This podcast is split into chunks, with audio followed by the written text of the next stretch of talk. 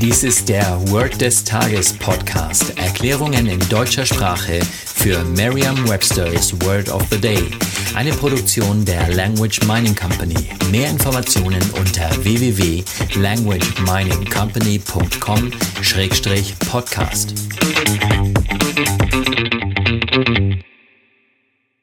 Das heutige Word des Tages ist Provisions, geschrieben P-R-O-V-I-S-I-O-N-S. Eine englische Definition ist something that is done in advance to prepare for something else. Eine Übersetzung ins Deutsche wäre so viel wie die Maßnahmen oder die Vorkehrungen. Hier ein Beispielsatz aus Merriam-Webster's Learner's Dictionary. He made provisions to donate part of his fortune to charity after he died. In der deutschen Sprache gibt es das Wort Provision, das wir meist im Zusammenhang mit anteiligen Zahlungen oder Verpflegung verwenden.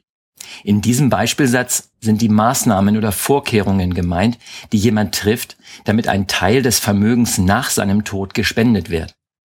He made provisions to donate part of his fortune to charity after he died. In dem Wort Provision stecken zwei Wörter. Pro und Vision. Denken Sie daran, dass jemand etwas für, also pro, seine Vision macht, wenn er Vorkehrungen trifft. Vertrauen Sie dabei auf Ihre Vorstellungskraft. Je intensiver Sie sich die Situation vorstellen, desto länger bleibt die Bedeutung des Wortes und des ganzen Satzes in Ihrem Gedächtnis. Das war Word des Tages mit Carsten Peters von der Language Mining Company. Mehr Informationen unter